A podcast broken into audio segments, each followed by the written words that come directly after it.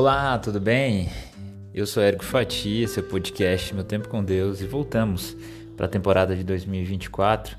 Desejo a você um ano abençoado, cheio da presença de Deus e que dia após dia nós possamos aprender mais e mais com Jesus sobre o seu amor, o seu perdão, a paciência, a longanimidade dele e o cuidado para com o próximo. Bem, hoje eu quero falar sobre Salmo 30, versículo 5. Pois a sua ira só dura um instante, mas o seu favor dura a vida toda. O choro pode durar uma noite, mas amanhã interrompe com alegria. Eu quero falar sobre a tristeza e a alegria. São dois sentimentos que estão presentes no nosso dia a dia. Depois das festividades do fim de ano e do ano novo, muitos estão alegres. Momentos em que muitos confraternizaram e depois começam os momentos é, triviais, os momentos da normalidade do ano, vamos dizer assim. E aí vem as famosas contas para pagar e aí muitos ficam tristes. Brincadeiras à parte, a verdade é que existem níveis de tristeza e alegria. Você pode se definir como uma pessoa alegre, uma pessoa triste, uma pessoa mais autoestima, mais é, confiante e outros se definem como pessimistas. Mas todos, sem exceção, têm dias de grande tristeza. E, e em alguns momentos da vida do cristão e daquele que também não professa a fé em Cristo, são momentos de tristeza, momentos difíceis.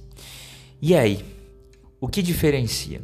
O que diferencia é que aquele que de fato acredita em Cristo Jesus sabe que tudo isso aqui passa, que os momentos de tristeza, de dissabor, os momentos de maiores angústias da vida vão passar.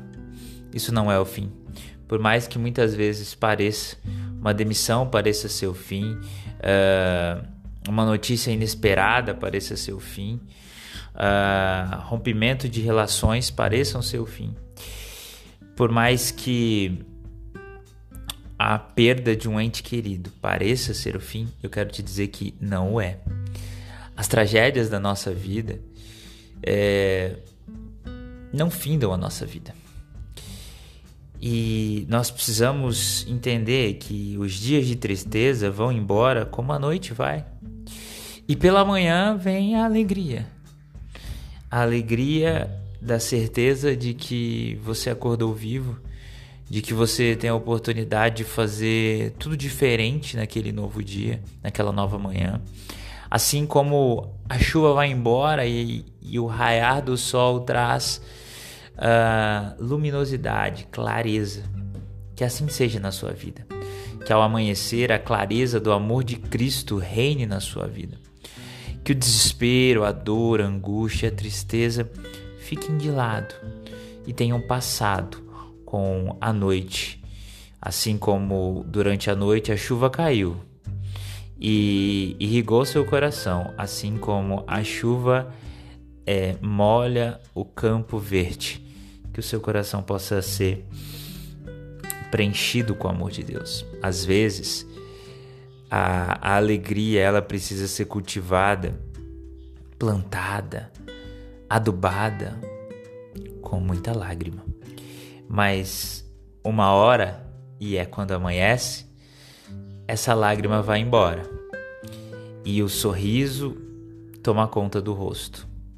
A alegria daquele e daquela que confiam que é possível crer no amanhã, porque Cristo vive.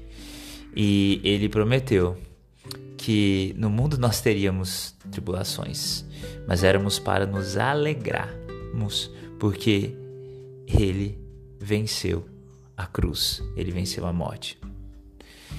Ele venceu o jogo. Que Deus te abençoe. Que eu e você, em momentos de extrema tristeza, de talvez choro, de uma noite não fácil, possamos nos lembrar de que Cristo vive. Isto basta. Cristo vive, e com o amanhecer do dia, o raiar do sol, o choro se seca e a alegria de Cristo habita em nosso viver. Que Deus te dê alegria.